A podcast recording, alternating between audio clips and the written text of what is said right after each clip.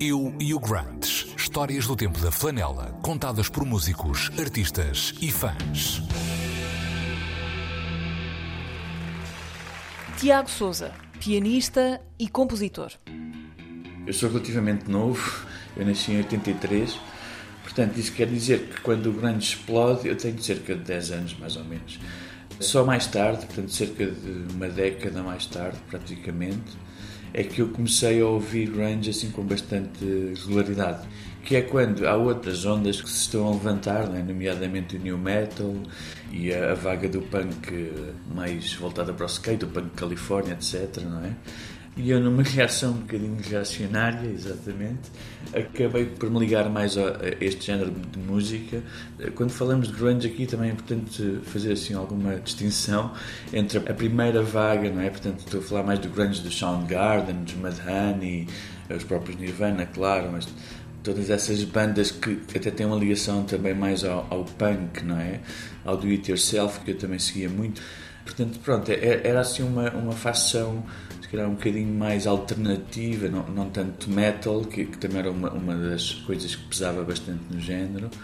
Portanto, os Alice in Chains, todas essas bandas, se calhar não, não me ligaram tanto. Eu estava mais ligado um bocado por essa facção, assim, uma certa uma certa atitude também de tocar, não é? Muito simplista, muito sem, sem esse tipo de vontade de parecer assim demasiado bom músico, não é? Há sempre assim uma certa tentativa de, de se parecer pior músico do que se é. Portanto, ouvi o grunge assim uma espécie como uma forma de, de me eh, revoltar contra o new metal, que me parecia um género já bastante degenerado. Mas de facto, esta foi uma fase que marcou muito a minha adolescência e mesmo a nível do guarda-roupa, claramente.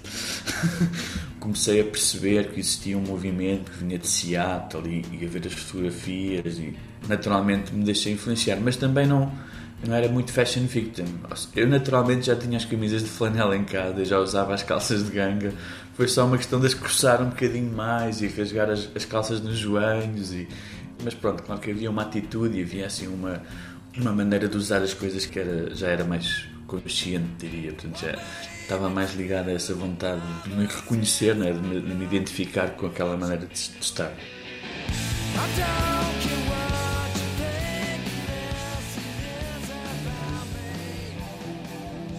Eu e o Grant. Histórias do tempo da flanela, contadas por músicos, artistas e fãs.